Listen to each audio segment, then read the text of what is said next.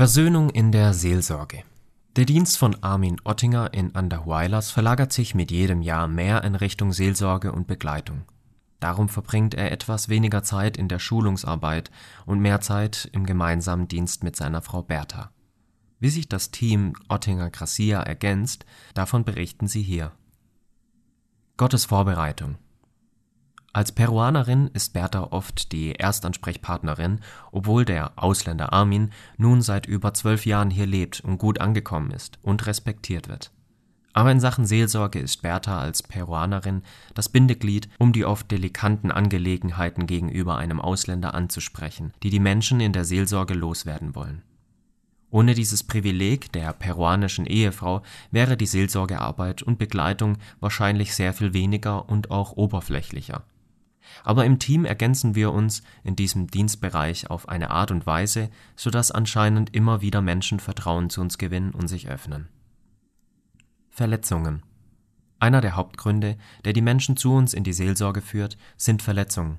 Das sind Verletzungen körperlicher Art, aber vielmehr sind sie auf emotionaler, seelischer und geistlicher Ebene geschehen. Darum sprechen wir in der Seelsorge über die Versöhnung.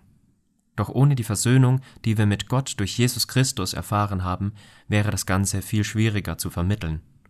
Denn in der Seelsorge geht es in fast allen Fällen um Verletzungen, die noch nicht vergeben wurden.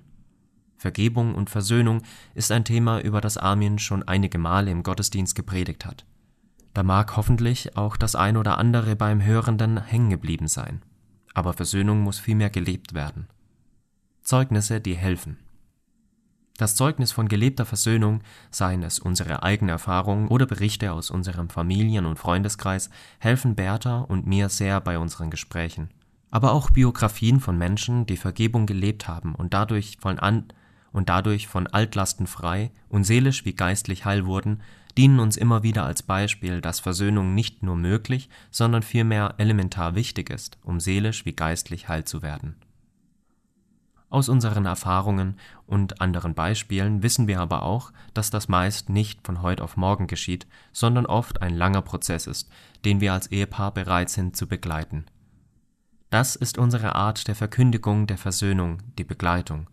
Mehr als fünf Minuten und mehr als nur ein Wort